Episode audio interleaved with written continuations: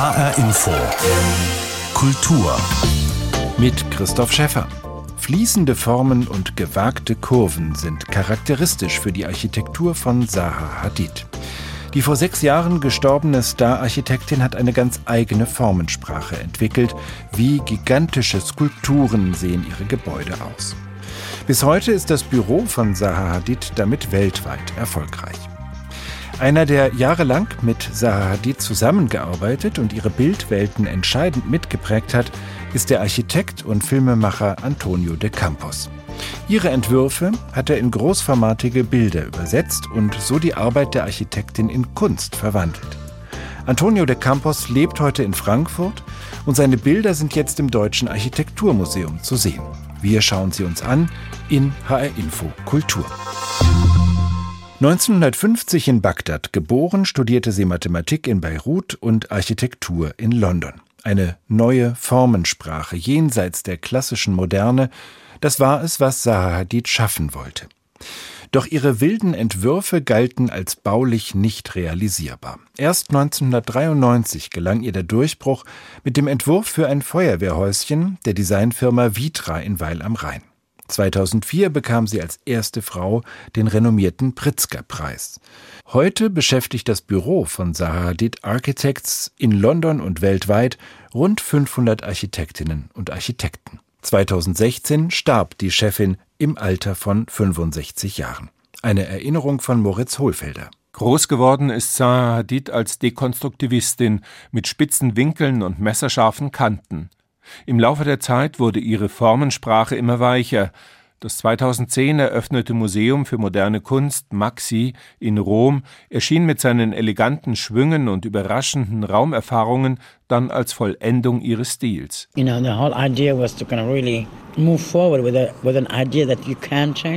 Das ist ungemein wichtig. Die ganze Idee ist ja, sich vorwärts zu bewegen, etwas zu verändern.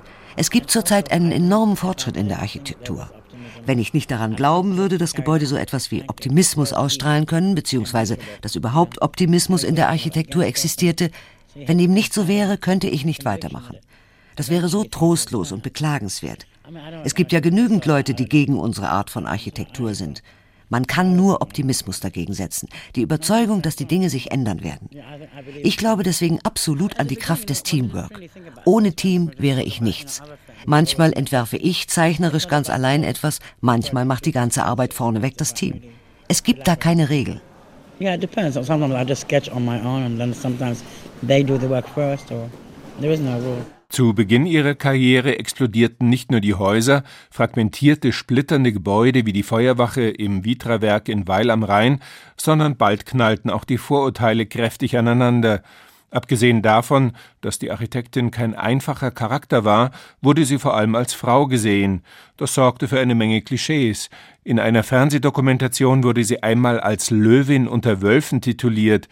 Diese Verengung des Blicks war ungerecht, denn bei keinem der Kollegen Hadids wurden vergleichbare Überlegungen angestellt. Erst nachdem sie 2004 und 2009 die beiden wichtigsten Preise der internationalen Architekturwelt gewonnen hatte, den Pritzker-Preis und den Premium Imperiale, war sie anerkannt genug, um selbstbewusst darüber hinweggehen und sagen zu können, wie lächerlich das alles sei. Most clients have a problem with the fact that I'm a woman. Uh, they, they, they have this, still this idea that women can't do anything, which is also, you know, quite ridiculous. But uh, it's a fact. Saadid hat die Branche geprägt, als exzentrische Skulpteurin von Beton, als Architektin, die in Deutschland ihre große Karriere begann und mit den hiesigen Bauten zum Weltstar aufstieg. Die Architektur von Zaha Hadid schafft ganz eigene Welten, die als Solitäre in der Stadtlandschaft stehen. Ihre Visionen schon im Prozess des Entwerfens in Bilder zu übersetzen, damit hat Zaha Hadid über viele Jahre den Architekten und Filmemacher Antonio de Campos beauftragt. There are many things that we capture in drawings that sometimes is simply not possible to translate into building. But it's still an idea. It lives on the, on the realm of the vision of the architect. So this is, uh, my work was very much about translating her vision, her architectural vision, before the project was concluded. So hat Antonio de Campos die Entwürfe von Zaha Hadid in faszinierende Kunst verwandelt. Großformatige Bilder, Collagen, Prints, Sprühtechnik mit beinahe abstrakten Formen und Mustern. Antonio de Campos, der aus Brasilien stammt, lebt heute in Frankfurt. Und seine Konzepte für Zaha Hadid sind jetzt im Deutschen Architekturmuseum zu sehen.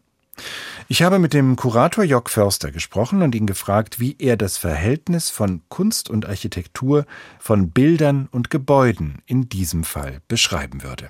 Zum einen muss man sehen, dass bei Zaha Hadid die bildliche Darstellung immer eine ganz autonome Ebene war. Das hat viel damit zu tun, dass als er angefangen hat mit ihren ersten Entwürfen, die so bekannt wurden, dass das ohnehin Entwürfe waren, die so damals in den 1980er Jahren als nicht realisierbar galten es wahrscheinlich auch nicht waren, auf jeden Fall nicht realisiert wurden und wo sie tatsächlich Architekturbilder geschaffen hat. Unheimlich eindrucksvolle Architekturbilder. Und das Wichtige bei diesen Bildern war, dass viele Darstellungsebenen ineinander fielen. Axometrien, Aufsichten, Untersichten. Äh, ein völlig verwirrendes Labyrinth von Darstellungen, die nebeneinander waren.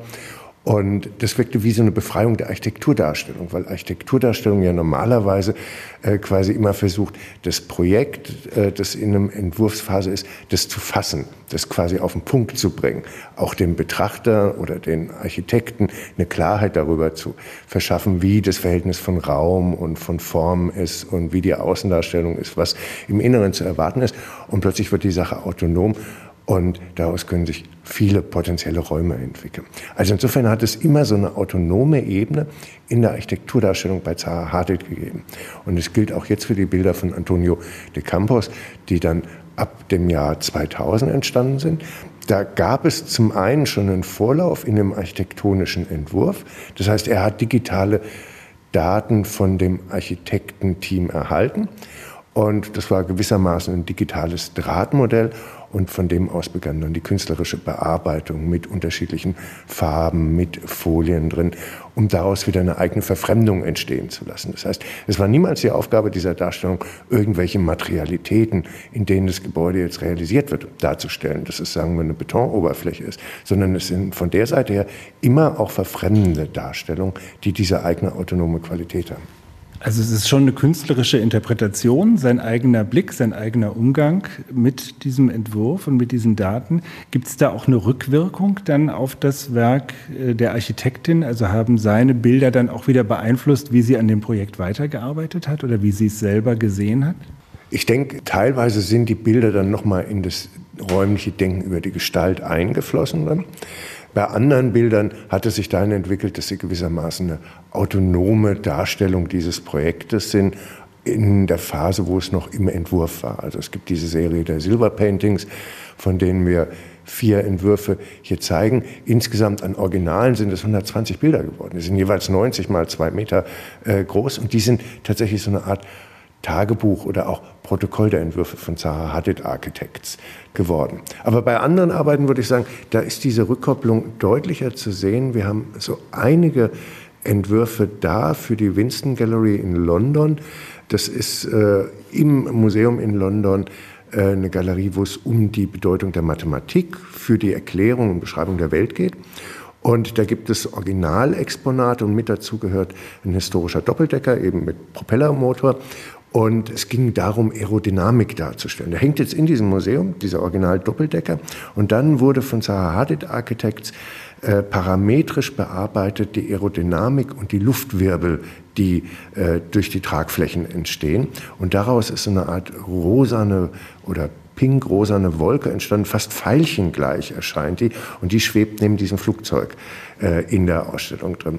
Das ist eine wunderschöne Inszenierung in der Ausstellung, aber den Weg dahin, den kann man grafisch sehr schön in den Vorarbeiten von Antonio de Campos sehen. Also was quasi ja, wie stellt man Luft dar? Wie stellt man bewegte Luft dar? Schwierige Angelegenheit. Und die Bilder sehen plötzlich aus wie tatsächlich ein gefrorener Luftwirbel. Unheimlich poetisch. Hier in der Ausstellung äh, im Deutschen Architekturmuseum sind ja nur diese Bilder zu sehen, allerdings mit der Möglichkeit, über einen QR-Code sich dann auch das reale Gebäude, sofern es denn realisiert wurde, aufs Handy zu laden und nochmal zu gucken, was ist denn tatsächlich da gebaut worden. Die Bilder zeigen aber auch, dass sie eine sehr eigene Qualität haben, dass es Spaß macht, sie sich anzuschauen, ohne den wirklichen Kontext der gebauten Architektur zu sehen.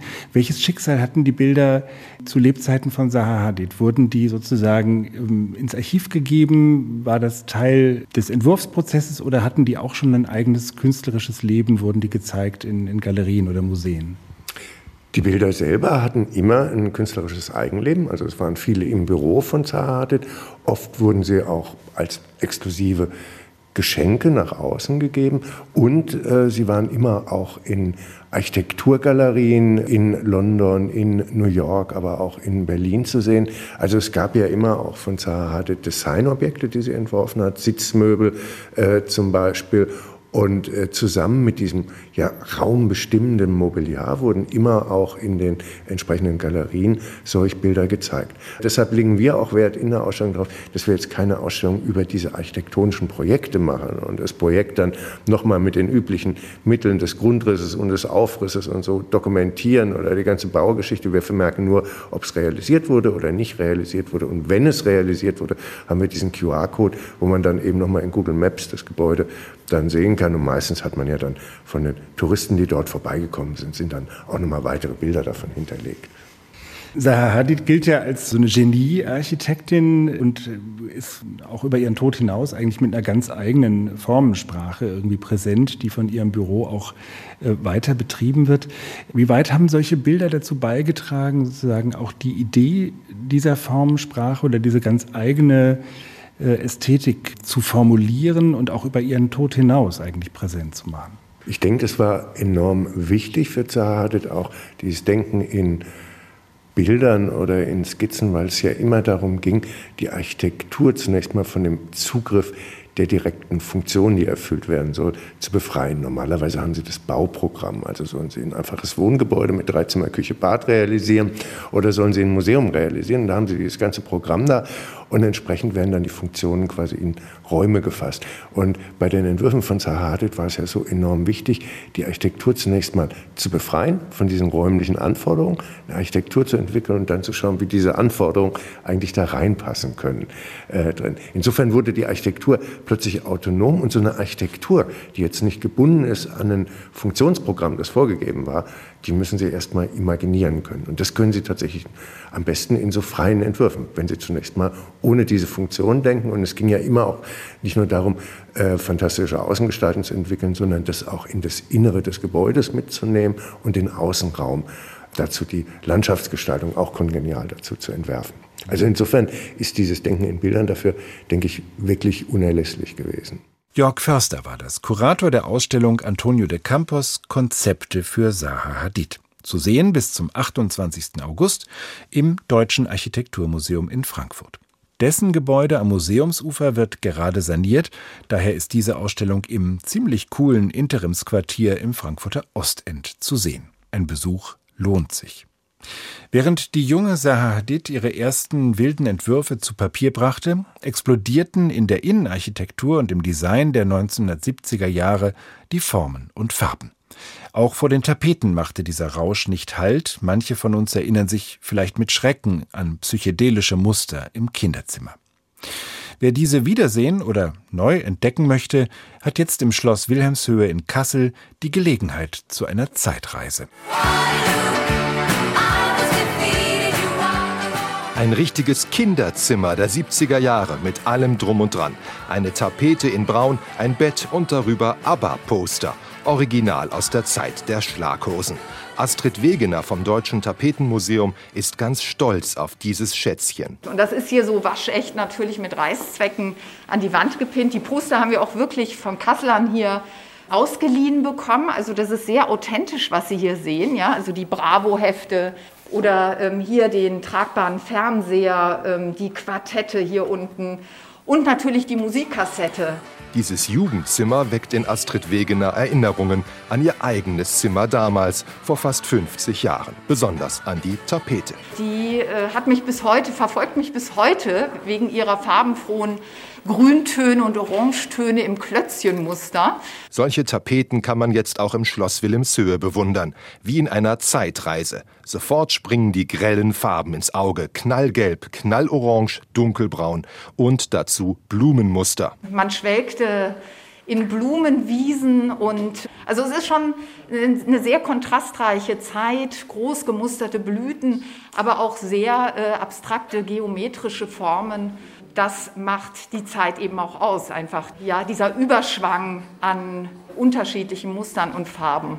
Der Überschwang springt den Besuchern regelrecht entgegen, zum Beispiel auf einem großen Werbeplakat für Tapeten aus dem Jahr 1969 wo wir wirklich ein junges Paar sehen. Sie im kurzen Mini springt aus einer Tapetenwand heraus, aus einer Kollektion, die mit Top betitelt war. Was wir auch in unserem Titel im Übrigen ja wiederfinden. Ob für Op-Art, Pop für Pop-Art und Top aber auch für den Aufbruch einer neuen Zeit. Pop-Art-Künstler wie Roy Lichtenstein haben damals die Tapetenmuster stark beeinflusst.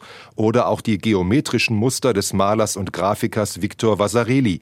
Sie fanden sich etwas verfremdet auf Millionen Tapeten wieder. Eine bunte Fülle an Mustern und Farben. Schlafzimmer, Wohnzimmer, Badezimmer, alle waren tapeziert. Ein Zentrum der deutschen Tapetenherstellung war damals die Marburger Tapetenfabrik.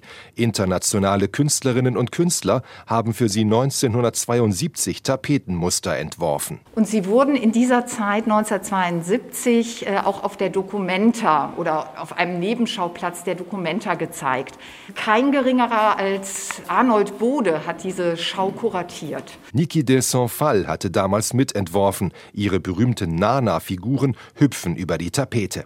In der Ausstellung ist dieses Tapetenmuster gut aufgehoben, bei so viel Schrägem. Einige Muster wirken, als hätte man sie im Drogenrausch entworfen. Wie wirkt denn das alles auf junge Besucher, die die 70er nicht miterlebt haben? Der 20-jährige Paul Sundrup. Also ich muss sagen, ich finde diesen, diesen psychedelischen Stil sehr, sehr schön. Als ich gerade auch dieses nachgestellte Kinderzimmer gesehen habe, war ich sehr fasziniert und nostalgisch, obwohl ich ja gar nicht aus der Zeit komme, habe ich mir gedacht, da hätte ich gern auch meine Kindheit irgendwie drin verbracht. Blumen, Klötzchen, Kreise, knallige Farben, alles war erlaubt. Die 70er waren eben bunt und kreativ. Im Schloss Wilhelmshöhe kann man es sehen. Ob, Pop, Top. Tapeten der 70er Jahre, so heißt die Ausstellung im Schloss Wilhelmshöhe in Kassel, zu sehen bis zum 25. September. Jens Wellhöhner hat uns mitgenommen. Eine Glatze ist bei Männern früher oder später eine ziemlich normale Sache. Doch auch Frauen sind von Haarausfall betroffen und haben damit oft ein großes Problem. Denn Frauen mit Glatze sind eher selten und widersprechen einem bestimmten Bild von Weiblichkeit. Die Darmstädter Fotografin Rahel Welsen hat ihre Haare durch eine Krankheit verloren und hat dies zum Anlass genommen, auch andere Frauen mit Glatze zu porträtieren. Glatze zeigen, so heißt ihre Ausstellung im Haus am Dom in Frankfurt, die durch die turbulente Oscarverleihung gerade ungeahnte Aktualität bekommen hat. Spätestens seit der letzten Oscarverleihung ist die Krankheit Alopecia areata schlagartig bekannt geworden. Kreisrunder Haarausfall.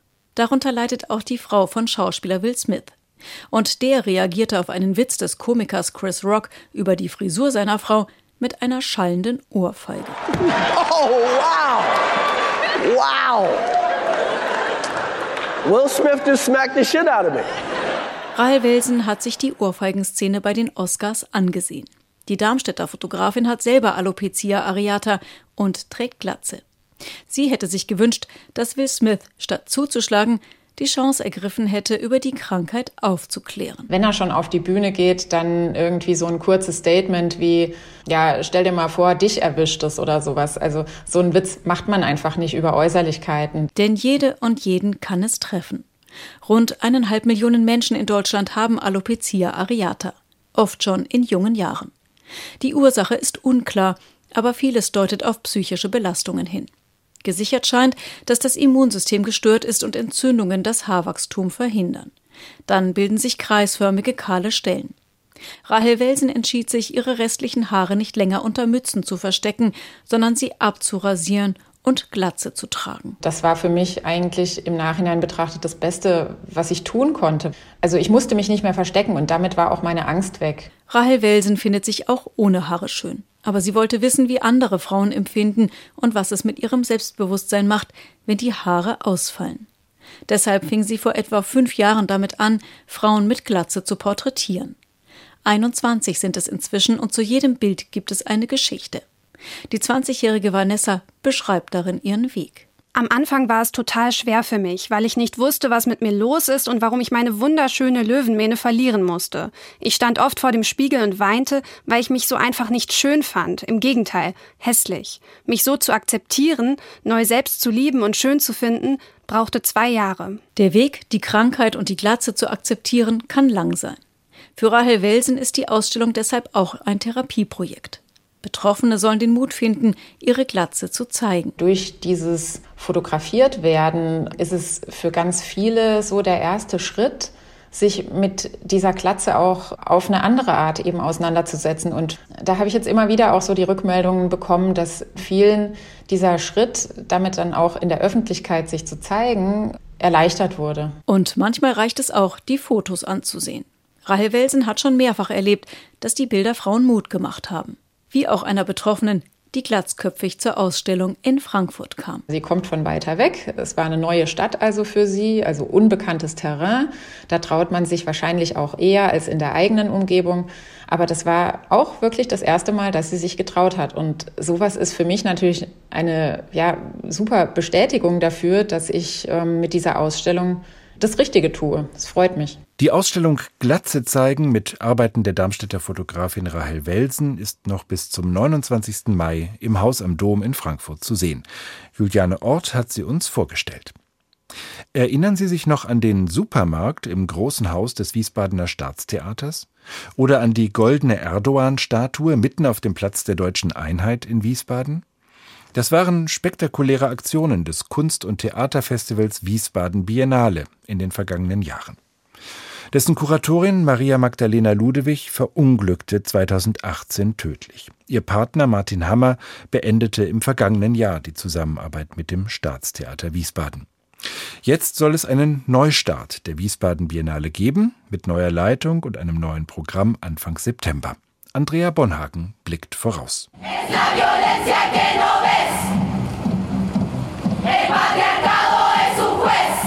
Frauen mit verbundenen Augen tanzen und rufen rhythmisch. Das Performance-Kollektiv Las Tesis aus Chile protestiert hier gegen die Gewalt an Frauen.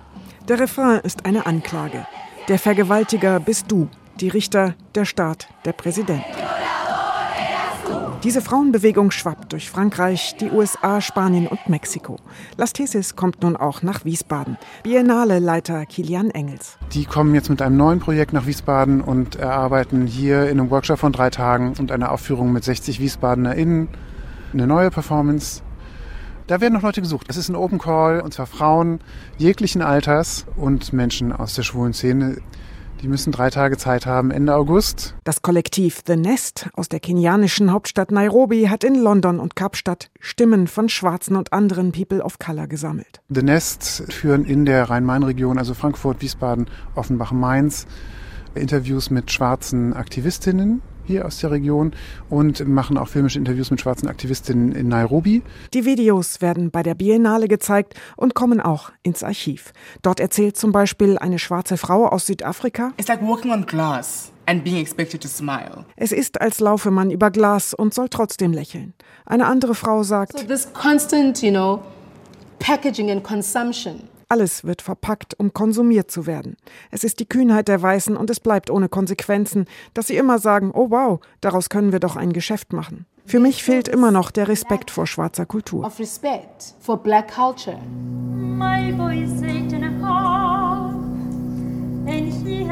Eine Frau liegt im Badeanzug im Liegestuhl im Sand und krault einen Hund. Sie singt vor sich hin.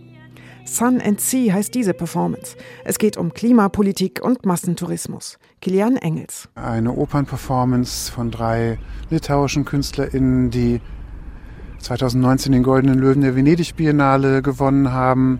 In der Wartburg draußen, da schütten wir einen großen Sandstrand auf. Wiesbadener BürgerInnen können sich auch an den Strand dazulegen. 2018 war die Biennale auch in einer leerstehenden Einkaufspassage mit Parkhaus.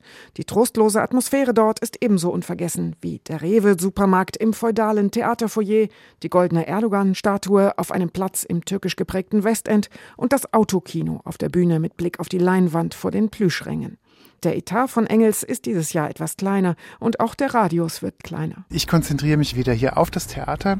Die historische Situation vom Staatstheater die ist halt einmalig. ist halt also dieses Theater, was gebaut ist für den kurenden Kaiser, auf dem Höhepunkt der deutschen imperialistischen und kolonialistischen Ambitionen. Es gibt Führungen durch die Stadt dazu und Workshops zum Lernen für Weiße, zum Stärken für die anderen. Die Wiesbaden Biennale wird bunt und divers mit BIPOC, Flinter und Transition.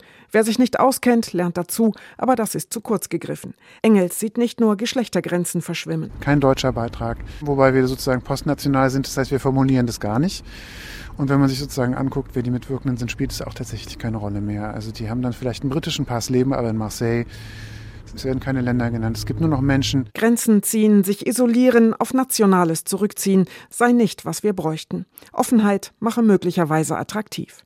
Für Engels ist das traditionelle Theater mit Schiller, Shakespeare und Verdi nicht mehr wichtig. Der andere Punkt ist, dass ich auch eine Auseinandersetzung will um die Zukunft des Theaters. In dem Sinne, dass wir in Deutschland ja an, an Regietheater gewöhnt sind. Das heißt, wir sind gewöhnt, in, in ein Haus zu gehen und einen historischen Stoff, also sagen wir mal Schiller, durch die Interpretation eines im Allgemeinen weißen männlichen Regisseurs neu erzählt zu kriegen, passend für unsere aktuelle Zeit. Das ist die Behauptung, die glaube ich schon lange nicht mehr. Ich glaube, dass diese historischen Stoffe, die wir im Stadttheater im Allgemeinen sehen, sind erstens historisch, zweitens im Allgemeinen sexistisch, misogyn, homophob. Tanz, Kunst, Performance ohne Regisseur soll das ersetzen. Das Theater ist tot, es lebe die Biennale. Kilian Engels sagt, es ist ein Fenster in die Zukunft. Die Wiesbaden Biennale kommt wieder vom 1. bis 11. September in diesem Jahr. Ein Ausblick war das von Andrea Bonhagen. Und das war auch HR Info Kultur mit Christoph Schäffer. Die Sendung als Podcast gibt es bei hrinforadio.de und in der ARD Audiothek.